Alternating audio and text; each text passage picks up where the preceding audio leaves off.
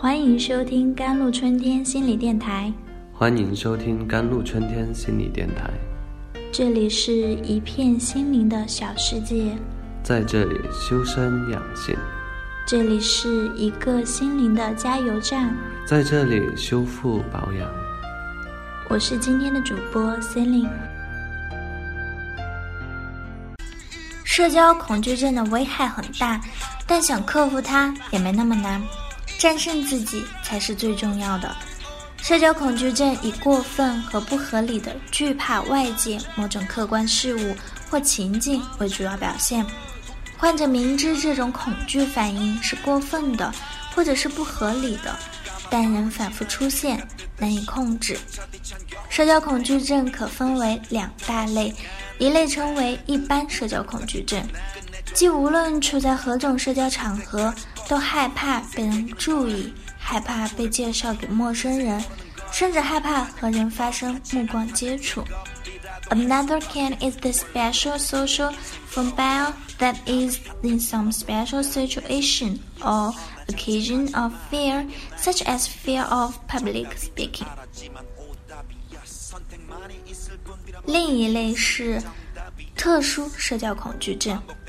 即对某种特殊的情景或场合恐惧，如害怕当众发言等。然而，不管是哪一类恐惧，带有社交恐惧症的人，真正害怕的不是别人，而是自己。这些人共同的特点是过分敏感、完美主义、自我要求高、过分注重别人对自己的看法、过分关注自己、固执、胆小。他们总是希望做到最好，又常常害怕自己不能做到最好。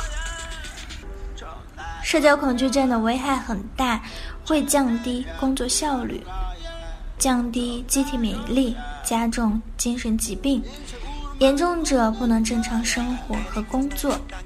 下面有一些克服胆怯和社交恐惧的方法，希望能帮到各位。第一点是重塑自我。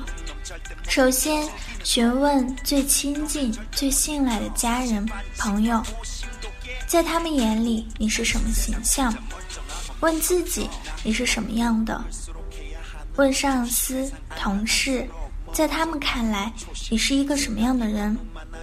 这样，你得到三份关于你的界定，对比这三份评价和认知。找出他们之间存在的差距，然后建立对自己的要求。你想要重塑、塑造自己什么样的自我形象？哪些特点和行为需要改正？第二点，不要假想。Don't always imaginary people well with you. Most people are concerned chiefly with themselves and their surroundings. They don't have time to take your behavior past them. 别总是假想人们会对你品头论足，大部分人主要关心他们自己和他们周围的事物，他们没时间拿你的行为消遣。对话的时候，每个人时不时都会说一些不合时宜的话，不用认为尴尬的状况和冷场完全是你的责任，别因为交谈中的负面因素而感到内疚。总会有不合时宜的事情发生，肯定会有冷场，这些都再正常不过了。继续做你自己的事。第三点，注重肢体语言，避免做出胆怯害羞的举动，别畏畏缩缩，别隐藏自己，站直了，昂首挺胸，人们更相信你展现出的肢体语言，而不是你发表的言论。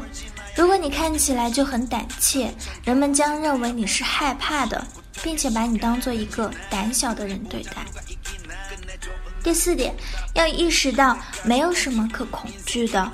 我们要明白，在社交场合没什么可恐惧的，即使最糟糕，那又能发生什么事呢？